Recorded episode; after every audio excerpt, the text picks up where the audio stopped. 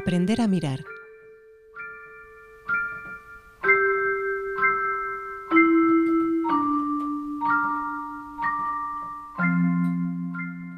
Un programa de la serie Sapere Aude con Michael Thalion y Carmen González Castro.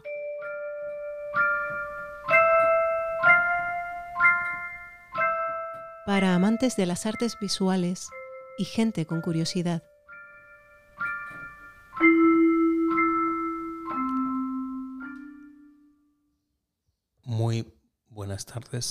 Hoy estamos con Carmen González Castro y nuestro invitado que es Jaime García. Muy buenas tardes. Muy buenas. Y nos hemos venido nada más y nada menos que a un pueblito de la provincia de Málaga, que es donde Jaime tiene su estudio. Voy a empezar como empiezo la mayor parte de estos programas, Jaime. ¿Quién es Jaime García? Uy, qué pregunta. Pues supongo que alguien que se dedica al arte, sí. Eh, y que, que lo hace por, sobre todo por una cuestión casi vital, o sea, como un- una, un- que forma parte de, mi, de mi, eh, act- actividad vital eh, fundamental y que pues está interesado en muchas cuestiones de pensamiento y de cultura y que intenta aprender día a día a través del ejercicio de la creación. ¿Qué es lo que te llevó a ti al arte? Pues yo creo que la curiosidad. El, mm, hay, eh, tuve una educación formal, académica un poco desastrosa y llegó un momento en que me di cuenta de que eh, una vía de acceder al conocimiento, que es muy interesante y además de, em, que te lleva al conocimiento eh, a través de algo eh, muy bonito como la creación, eh, pensé que podía ser un camino alternativo para acceder a, acceder a, lo que se llega a través del estudio más académico o el estudio de la filosofía o del, conocimiento en general que es sobre el hecho cultural de la creación ¿no? y cómo eso está, eh, eh, está ligado a, a, todas las otras disciplinas del conocimiento. ¿no? Y me pareció una vía de investigación personal y una fuente de riqueza eh, personal que mm, podía ser una, un camino en la vida como posición vital. Esta serie, dentro de la serie de episodios Sapere Aude, se titula Aprender a mirar. Mm. ¿Has aprendido a mirar? Estoy aprendiendo y, ya miro mejor que, hace 20 o, o 30 años. Eh, veo cosas que no llegaba a ver antes, porque es verdad que con el tiempo uno va descubriendo cosas que, o, mejor, se les revelan ciertas cosas que antes estaban como tapadas, ¿no? Por la, por la incapacidad de acceder a ello. Y poco a poco se va, se va aprendiendo, sí. Uh -huh. Carmen, tú que Buenas conoces tardes. más a Jaime, ¿qué te apetece preguntarle? Pues ha dicho que se revelan cosas a la mirada a través de la del ejercicio del arte, de la práctica del arte, ¿no? Cuando normalmente lo que se presupone es que es el, el artista el que revela las cosas al, al resto de, de personas. ¿Qué, ¿Qué, piensas sobre eso? Bueno, eh, eh, es verdad que hay una relación entre el, el, que crea y el que recibe, pero yo siempre he partido de la base de que el propio creador en su actividad de creación está generándose cosas a, él mismo. O sea, que el, el, el creador es el primer partícipe de lo que hace. Entonces tiene esa doble función, la función de, proponer y la función de recibir lo que ha hecho, porque eh, los procesos de creación son, son procesos muy eh, reflexivos que, que, se, que mm, sabes cómo comienzas, pero es muy difícil saber hacia dónde vas a llegar. Eh, aunque yo he, realizado cierto arte hace ya unas cuantas décadas, que era arte de proyecto, o sea, arte muy, muy planificado, en el que la mayoría de, de los pasos a seguir estaban muy, muy controlados desde el principio, siempre el resultado final Em, era muy sorprendente en cuanto a, la, ejecución última. O sea, lo que se plantea finalmente eh, puede eh, aunque, aunque estuvieran dentro de, los esquemas que estaban previstos, siempre podía verse de otra manera muy difícil en un contexto diferente.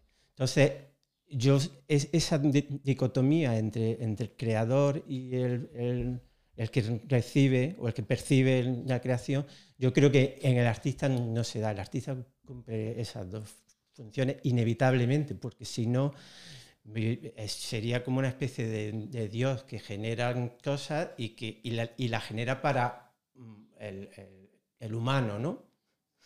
Y, y, si, y, si, y sin que el humano tenga la, capacidad de intervenir en eso, sino cosas como impuestas. Y yo creo que eso es muy interesante en el discurso. Yo siempre he, he dicho que el arte puede existir, aunque, aunque hay, un, hay, una premisa que es muy interesante, que es que, tiene que el arte tiene que tener una cuestión fundamental, que es que exista un objeto artístico, en donde confluya lo que se quiere plantear. Ese objeto artístico puede ser un objeto, eh, un objeto físico o, puede ser un hecho. ¿no?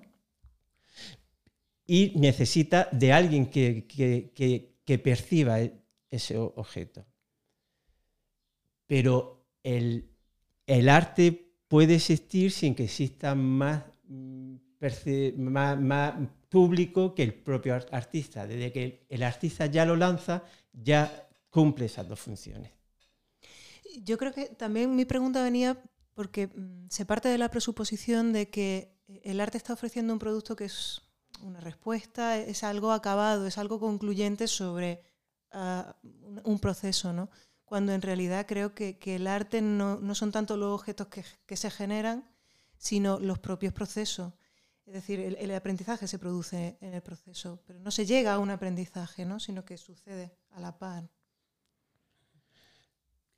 ¿El artista necesita soledad para crear? Bueno, depende. Eh, eso sí que es verdad que depende un poco del carácter de, ese artista. Hay artistas que necesitan mucha concentración para llegar a, reflexiones. Hay artistas que por su propio trabajo necesitan mucho tiempo de ejecución y ese tiempo de ejecución evidentemente eh, eh, necesita de, tiempo, tranquilidad, de espacio y de, cierto ritmo en la creación. Pero hay otros artistas que eh, generan en, la agitación, generan en el contacto, en, la asociación con otro tipo de, creadores de su mismo ámbito o de otras em, categorías artísticas y em, no, no, hay una, una, única vía ni un camino. Pero en mi caso yo sí, sí, sí trabajo bastante en, con, en tranquilidad, aunque para mí es muy importante el, la colaboración con otro tipo de, de que estimulen esos procesos creativos. ¿Cómo es un día en la vida de Jaime García? Pues un día en mi vida suele ser mm, bastante rutinario. Quiero decir que hay un mecanismo de, de, agenda que uno tiene sobre proyectos que se va planteando y, cada día va a intentar desarrollarlo al, nivel que puede, ¿no? Y, yo intento aprovechar casi... De hecho, yo creo que en la vida de un artista no hay una separación de actividades. Suele ser como un continuo en el que puede haber momentos de reposo de ideas o de, o de, ciertos, o de ciertas cosas que estás haciendo para que te lleguen a, otro, a otro conclusiones o, te lleve a otro momento de la creación. Pero desde que se levanta hasta que uno se acuesta, está más o menos en ese tono de estimulación de ciertas mm, actividades. Y unos momentos tiene más actividad física de ponerte a, concluir algo o a plantear algo y otros de más de reflexión o de trabajo pues, de documentación, de, eh, en fin, de otro tipo de actividades que sí pueden ser más tranquilas. Pero yo creo que el artista en general no diferencia entre entre, trabajo, vida privada, vacaciones, jornadas de, o periodos de trabajo, sino que su vida es un continuo y, en cualquier momento, cualquier situación, forma parte de su, de su proceso. ¿Y es fácil la vida con un artista? ¿Con? Un artista, que sí es fácil. Hablando de eso, de que es un eh, continuo. Sí, mm, no, no es fácil porque. No, sí, porque es verdad que eh, tendemos a tener una, una cierta eh, propensión al solipsismo, a, tener una visión muy, eh, ¿cómo decirlo?, e, egoísta de los tiempos. O sea, porque, mm, uno, uno, si entra en un proceso de, en, que, que, ha llegado a conclusiones que la racha de lo que estaba eso era, es muy positiva, necesita 100% el tiempo ese, necesita estar hasta las tantas de la mañana, tal, y el, no contactar con gente en ese momento para concluir cosas. Entonces, lo, normal y lo diario de lo que hay que hacer eh, o, en un mundo familiar o en el mundo social, pues puede estar en, conflicto con, esos momentos. No son todos, pero sí hay momentos que son así y hay momentos que uno necesitaría, pues eso, está ajeno a, ese, a esa relación social o, un poco normalizada para poder concluir ciertas cuestiones. Y entonces, en eso es, lo que es difícil, pero no supongo que no es más difícil que con otro, cualquier otra profesión los dos coincide que sois eh, artistas y además de Granada. Tú eres de Granada, sí. Carmen González Castro también es de Granada. Sin embargo, tú actualmente haces tu producción en un pueblo de Málaga, Guaro. Sí. Guaro, se pronuncia. Guaro, sí. Guaro. Y aquí es donde tienes tu estudio. Sí. ¿Por qué en un pueblo un poco perdido de la mano de Dios? Bueno, mm, la vida te va llevando donde ella quiere o, donde puede ser. Eh, situaciones familiares eh, pues hicieron que llegara a, la Costa del Sol hace ya como 20 años y tengo la residencia por esta zona en, distintos pueblos.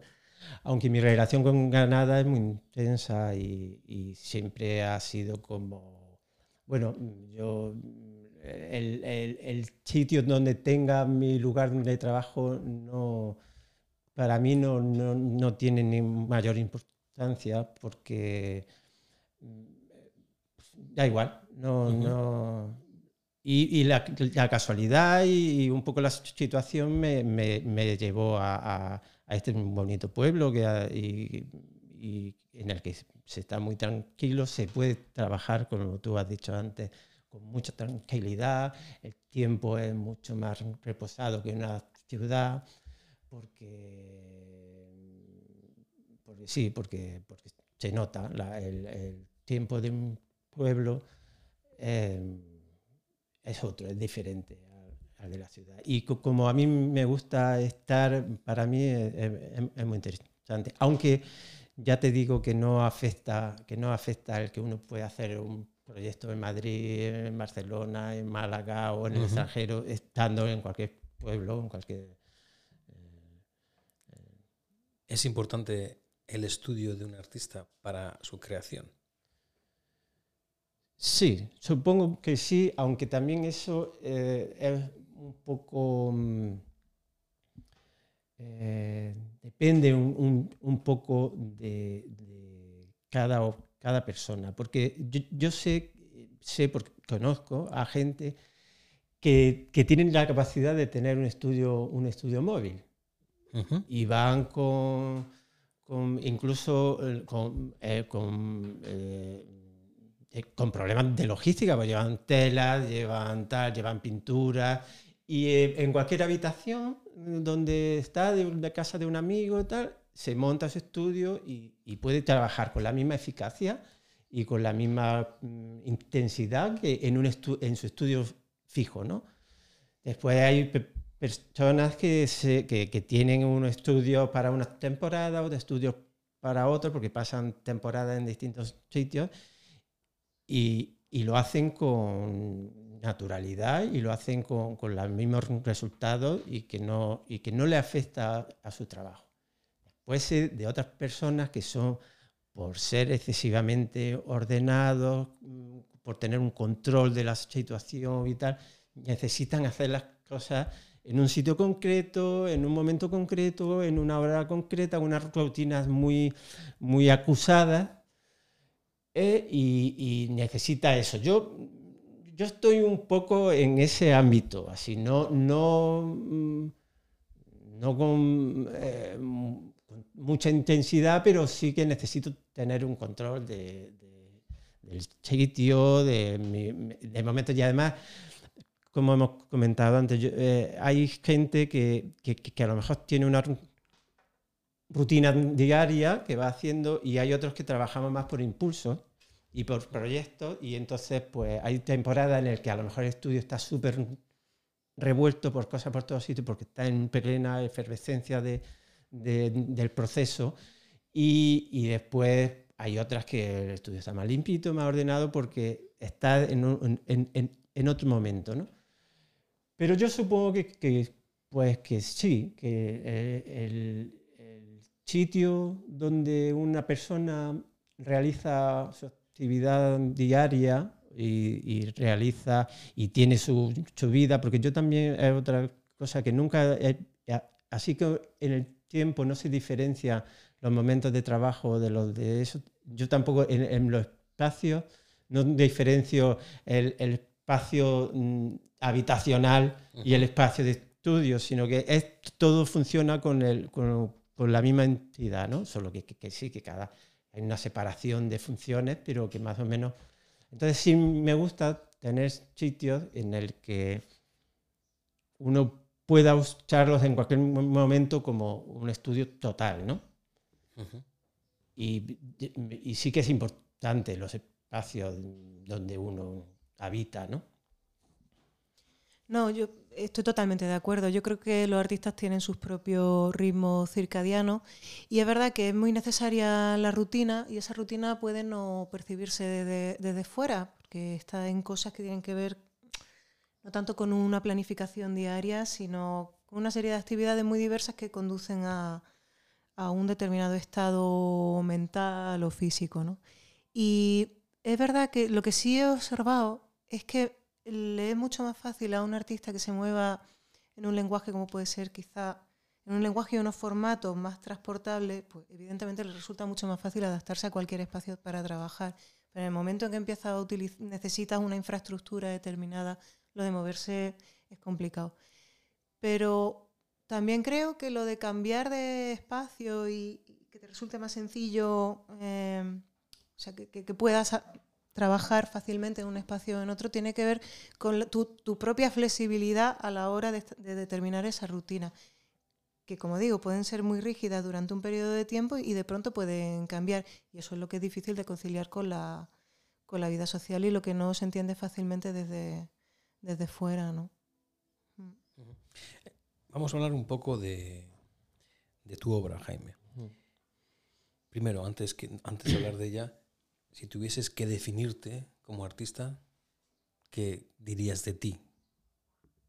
¿Qué haces? ¿A qué te dedicas? ¿Eres pintor, eres escritor, eres poeta, eres eh, escultor? Mm, Sí, el, mm, yo suelo eh, definir esta, eh, eh, esa- ese planteamiento que hace eh, de la siguiente manera. Es que a mí me gusta usar, como he comentado antes, usar el proceso de creación como para alcanzar, que es, muy fi- finalista, em, al fin y al cabo, para alcanzar un, un bagaje em,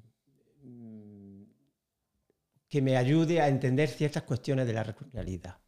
Entonces, en el, proceso de cómo hacerlo, casi nunca mm, eh, hay un, a priori y casi nunca se lo planteo como para la utilización de una técnica o una, eh, eh, em, una técnica o unos procesos concretos, sino que para llegar a, algún, a ese sitio que, que me gustaría llegar, necesito mm, aplicar las técnicas que sean más consecuentes con, ese, con, ese, con, ese- con esa finalidad.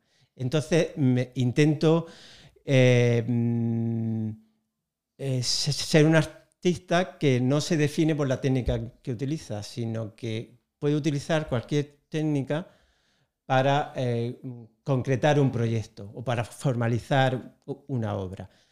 Y siempre me han gustado los procesos mixtos que, que eh, interrelaciona pues, técnicas como eh, pueden ser la- el arte visual, audiovisual, con, con la instalación, con cierto uso del espacio. Que, y, pero bueno, eh, en, en todos esos procesos pues, va desde la pintura. Se puede decir que eh, eh, me gusta intervenir en- en los espacios.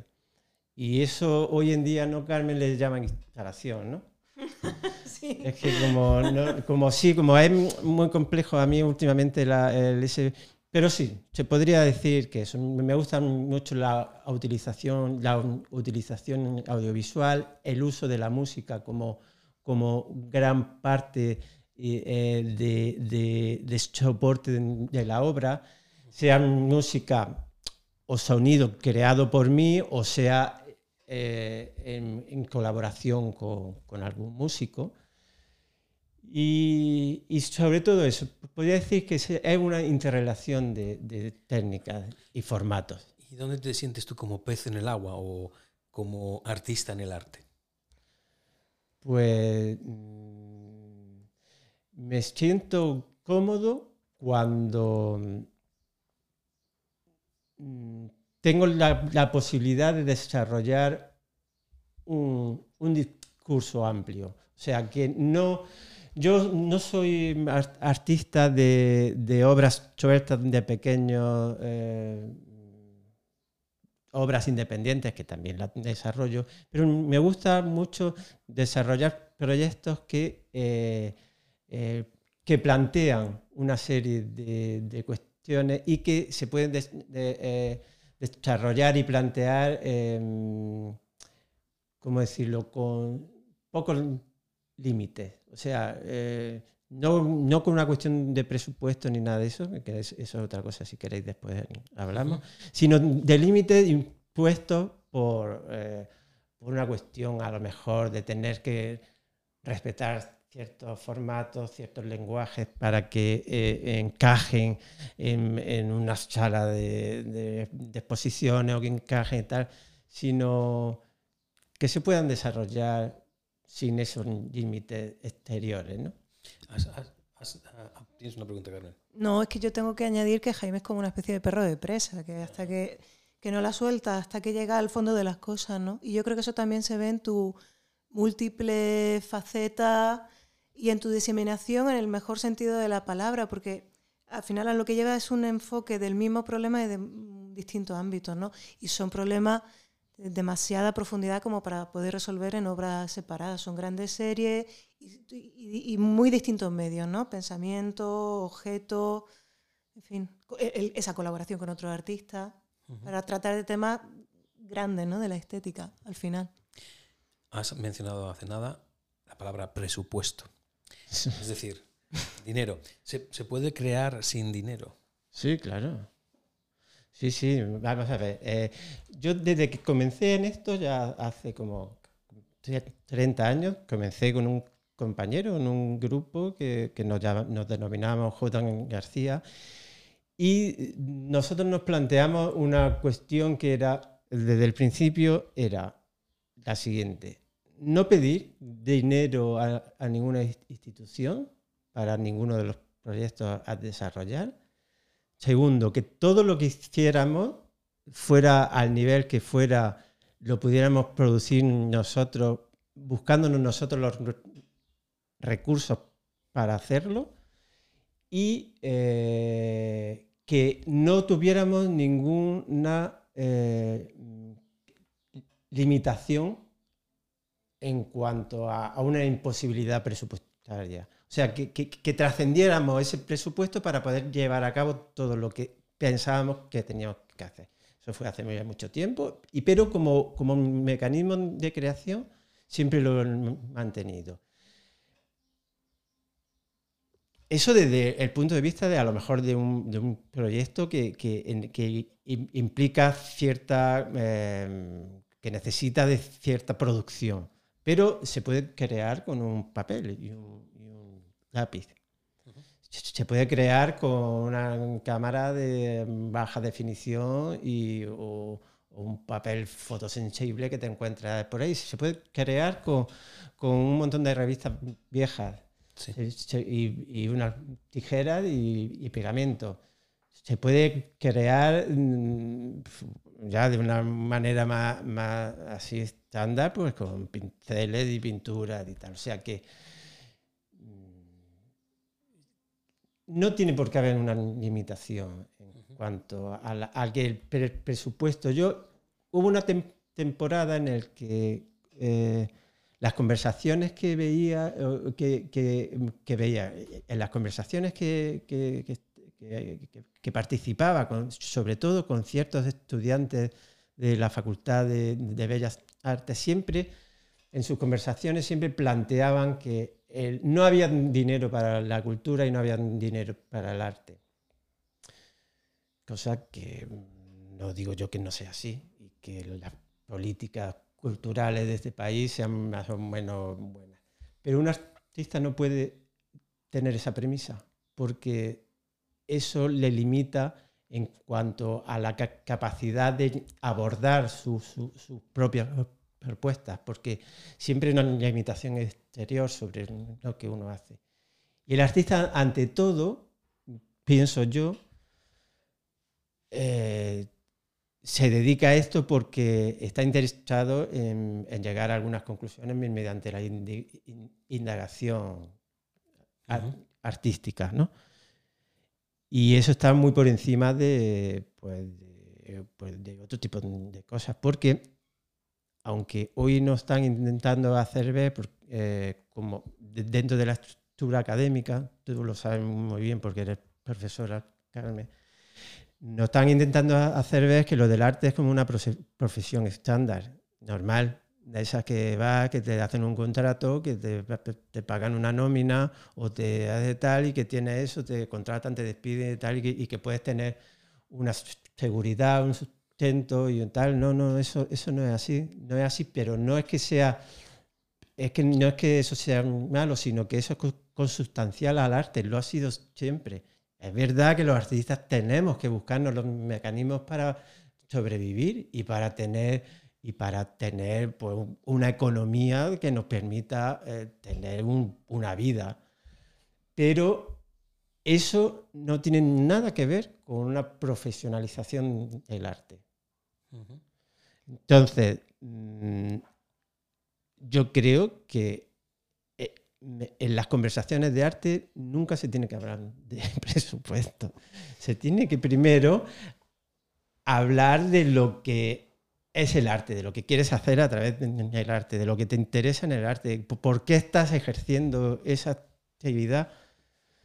Y una vez que está eso, todo eso está claro, intentas de- desarrollarte como tú puedas y a, y a los límites que, que puedan llegar. Pero has dicho algo importante, que un artista, has utilizado la palabra sobrevivir. Un artista tiene que sobrevivir, tiene que vivir, con lo cual tiene que tener unos ingresos. Sí. Eh, siguiendo esa premisa de la que tú hablas, eh, respecto a que no es necesario tener un presupuesto para crear, Mm. Entonces el artista que, que sí lo tiene es esclavo. No, no, no, no, no, no, no. Ah, esto yo creo que es como todo. Hay muchos niveles y, el, el artista no es un, prototipo de persona que se repite. eh, artista es, podemos decir que es la persona que ejerce o que, o que está relacionado en la, en la- en- en la creación artística. Y le ponemos ese nombre, ¿no? Artista. Pero en eso hay muchas maneras de estar en ese. Hay ar- artistas que están muy. eh, que han llegado a, tener una relación con el mercado muy potente, muy grande, en el que el mercado ha sabido poner sus obras eh, a la venta y esa, esa misma relación de, de- empresarial con la, con la galería le permite tener unos ingresos continuos porque eso y tal, con las fluctuaciones que siempre hay de subida y bajando según los intereses que, del mercado, que es tan legítimo y tan interesante como otro, que, que grandísimos ar- artistas ah, tienen, han tenido y, tendrán esos mecanismos de, de- de desarrollar su arte. Eh, después hay otros art- artistas que son más experimentales y, que su relación con el arte es muy de, procesos que no le hacen identificarse como marca y con lo cual es muy difícil que el mercado lo llegue a, a percibir como un, un- un valor, porque los procesos que, que- que desarrollan son, están en otro nivel y son muy, inter- muy, muy cambiables.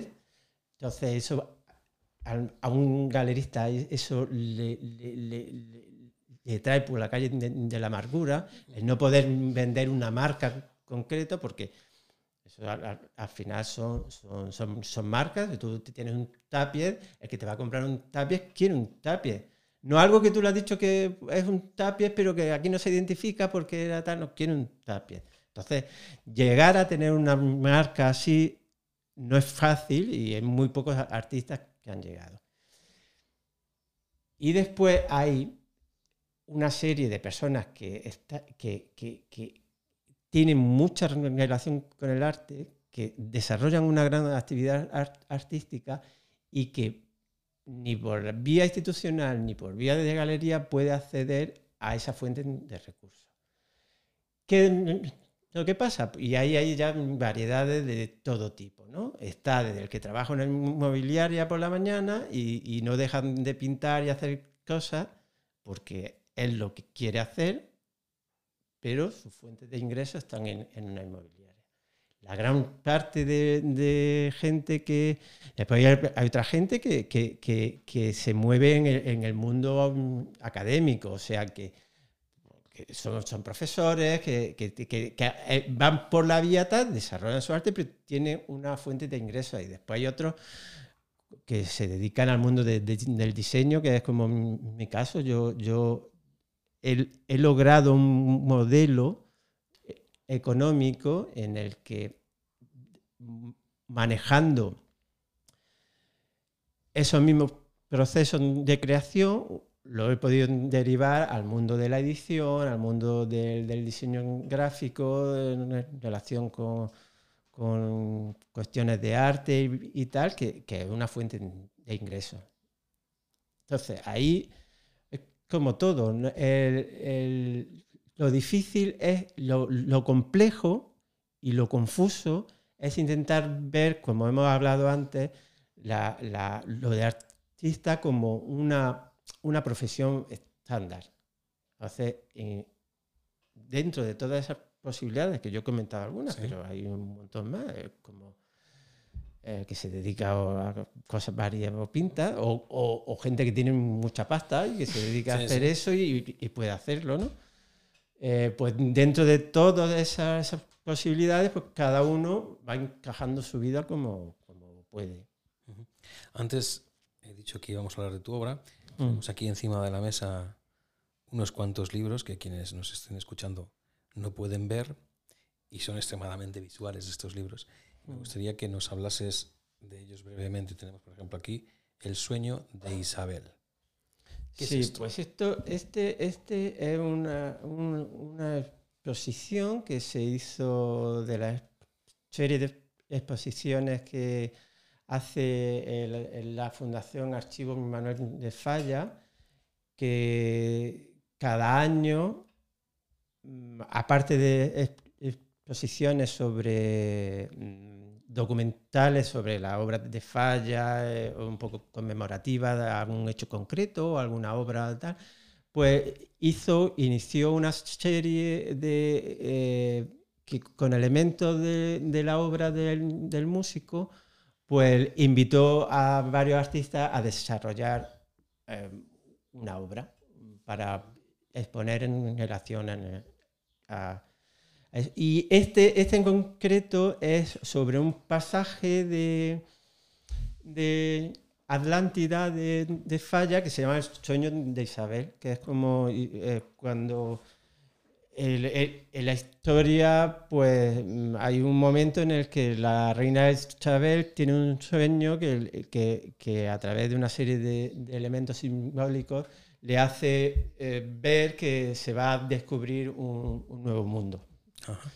Y es una, una, esta fue una exposición que, que yo la planteé como si fuera en realidad un sueño. Y, y son cuatro cuatro piezas que forman eh, la, instalación que cada uno desarrolla un aspecto concreto de ese sueño.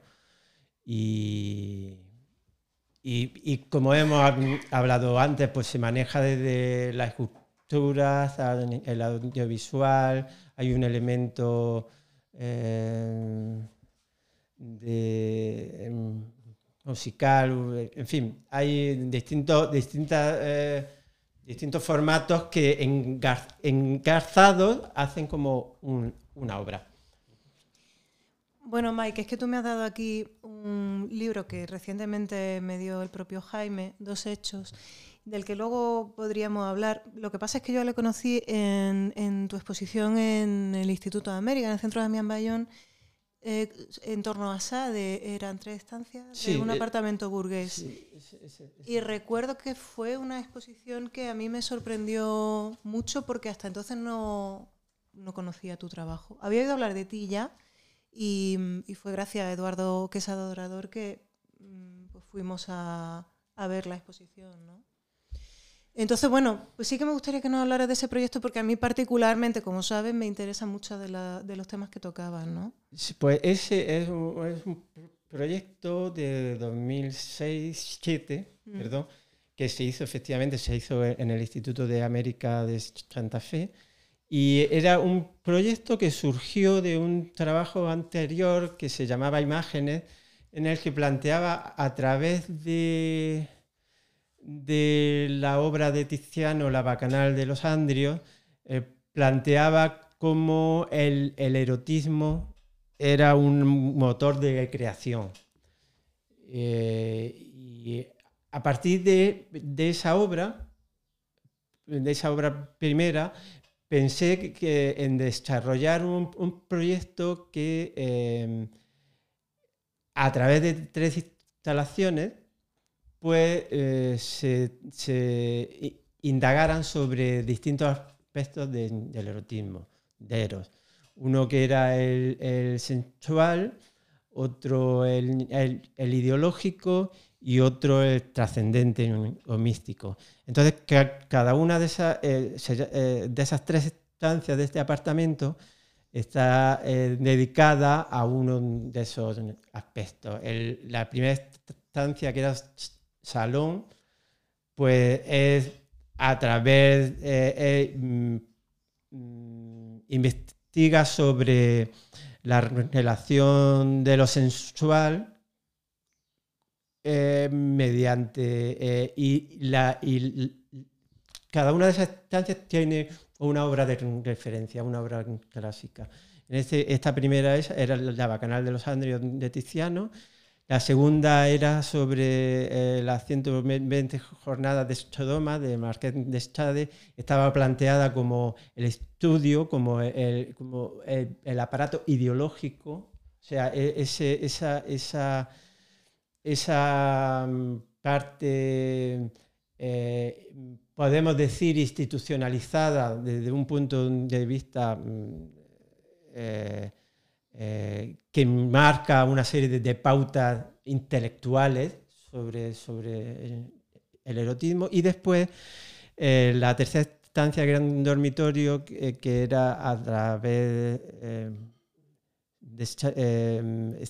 era alrededor de la mística y sobre todo de la obra de San Juan de la Cruz, y cierta obra del barroco italiano como Bernini eh, y, también Santa Teresa.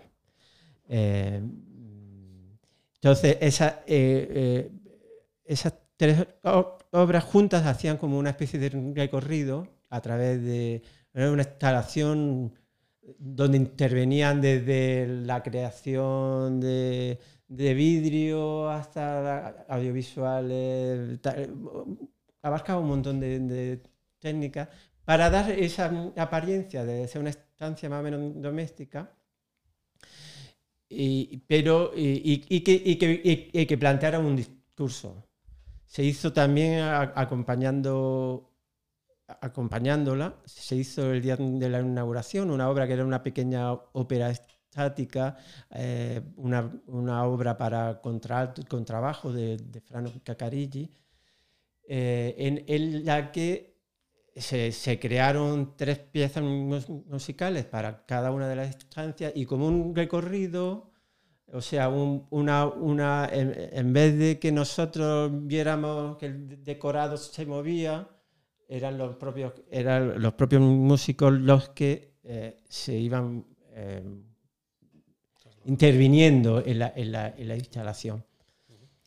También tenemos aquí otro de tus obras, Cierto Horizonte. Sí, bueno, Cierto Horizonte fue una exposición que se, eh, que, mm, se hizo cuando o, planteé como una especie de, no me gusta verlo así, pero es una retrospectiva sobre los 25 años de creación.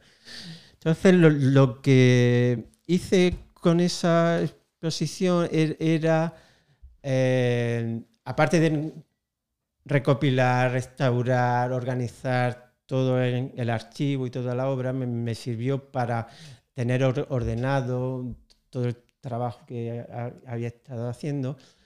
Me sirvió también para poner las obras fuera de contexto y darle otro significado en un espacio en el que en el que las obras tenían que funcionar independientemente de cómo estaban creadas. Y eso fue muy interesante porque descontextualizaba un poco los trabajos que se estaban haciendo y se ponían en otro, otro ambiente. Pero la finalidad principal era eh, hacer un poco reflexión sobre todo lo hecho anteriormente, llegar a algunas conclusiones y, e intentar pues, empezar una nueva etapa a partir de, ahí. Sí, fue magnífica exposición. Además, es curioso lo que dice, el hecho de descontextualizar las piezas y ponerlas todas a dialogar, eh, de pronto daba una coherencia a todo tu trabajo que a priori mm, parecería quizá no tan evidente por, por, esa diversidad de medio y de lenguaje, ¿no? Pero yo la recuerdo como muy sólida y muy, muy redonda, ¿no? Sí, era, era, yo creo que un, poco esa era la clave, intentar hacer de, de, mm, de, obras que salen de, proyectos y que tienen sentido en esa, en esa articulación junto a otras cosas, llevarlo a una eh, colección de, obras independientes, pero que tuvieran una, una articulación y que, que, dieran a entender un poco los procesos que se, que, que, se estaban haciendo. Entonces,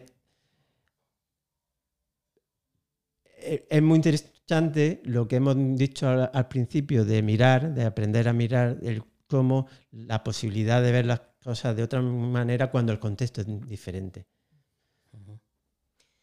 Por, bueno, yo por último, por mi parte, en, dos hechos trata un problema que yo sé que a ti siempre te ha traído muchísimo, que es la cuestión del, bueno, cómo se entremezcla la música y las artes visuales, ¿no? Directamente a partir de una performance que genera una pintura eh, tras la música, ¿no?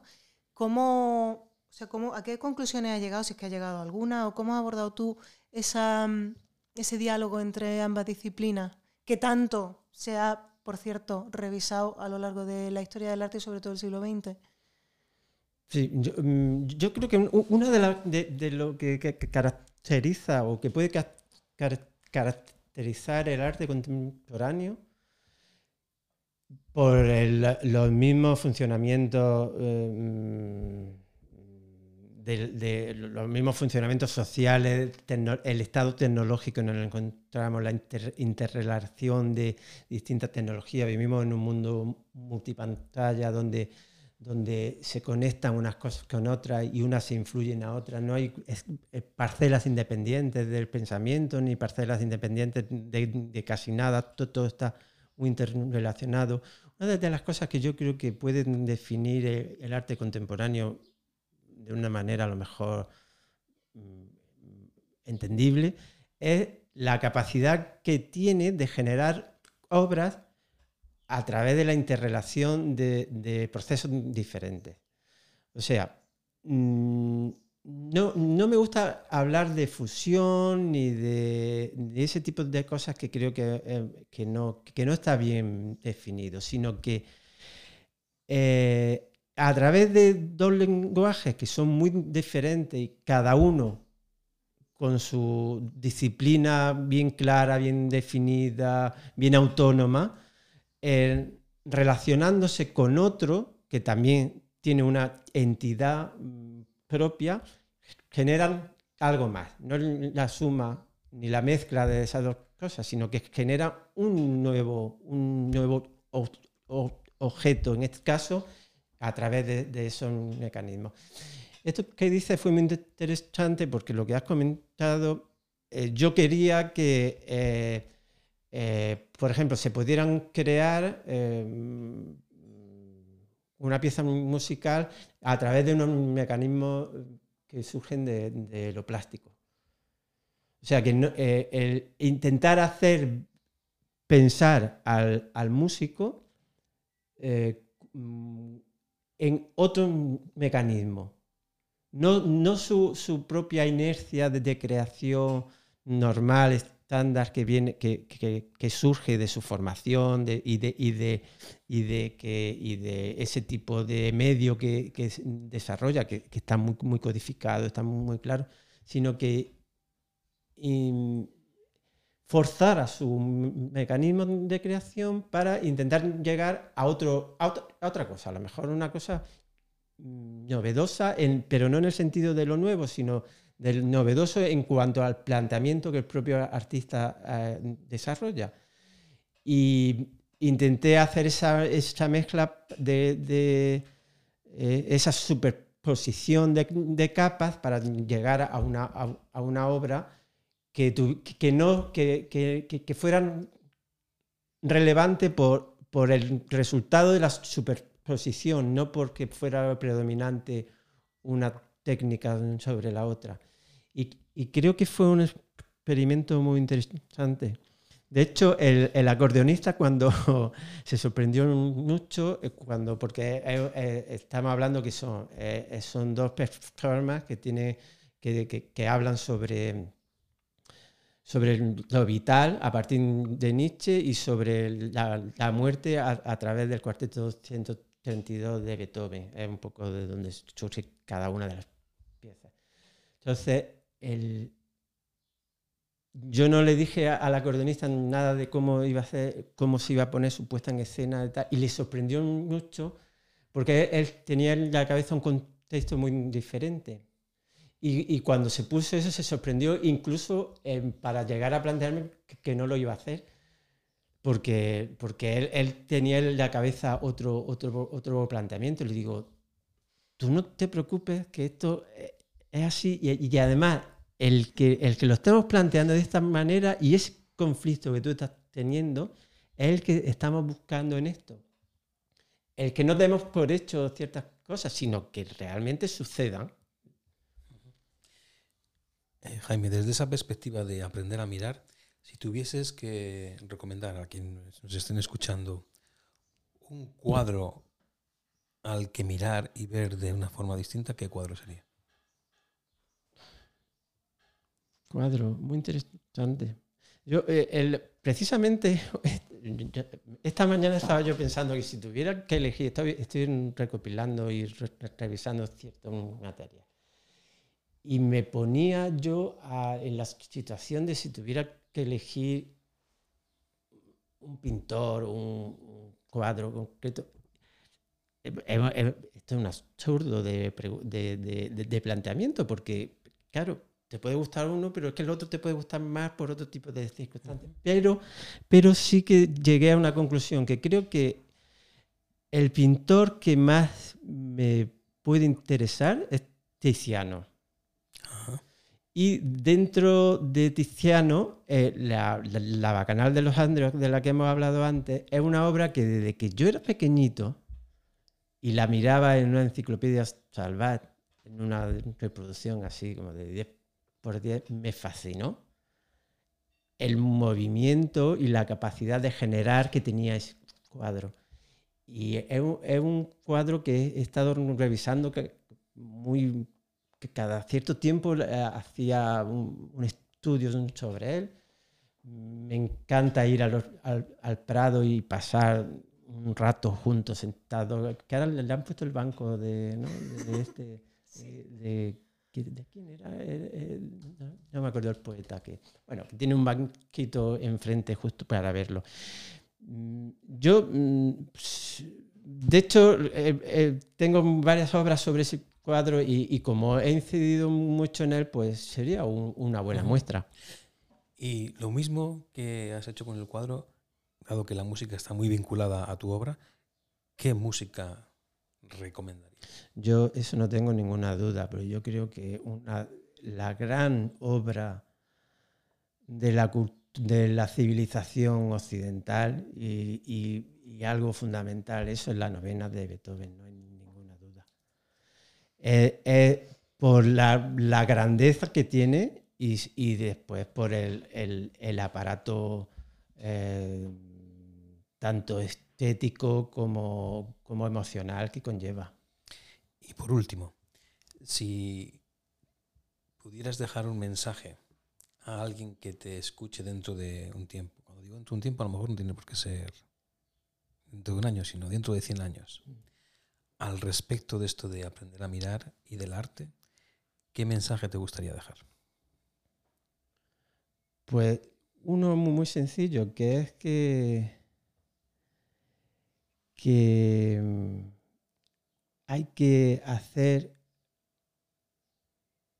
que, la gente ame el arte, en, la expresión simple de, que digo. El arte no se puede estudiar, bueno, se puede, el, arte se puede estudiar, se puede analizar, se puede ver, pero sobre todo hay que amarlo. Carmen, ¿tienes algo más que decir? No, no, absolutamente nada, no. Me he quedado sin palabra, Mike. pues Jaime, muchas gracias por acogernos a Carmen y a mí en la que es tu casa, que es tu estudio, en la que, lo que decías al principio, se junta la creación con la vida. Muchas gracias. Muchas gracias a ti.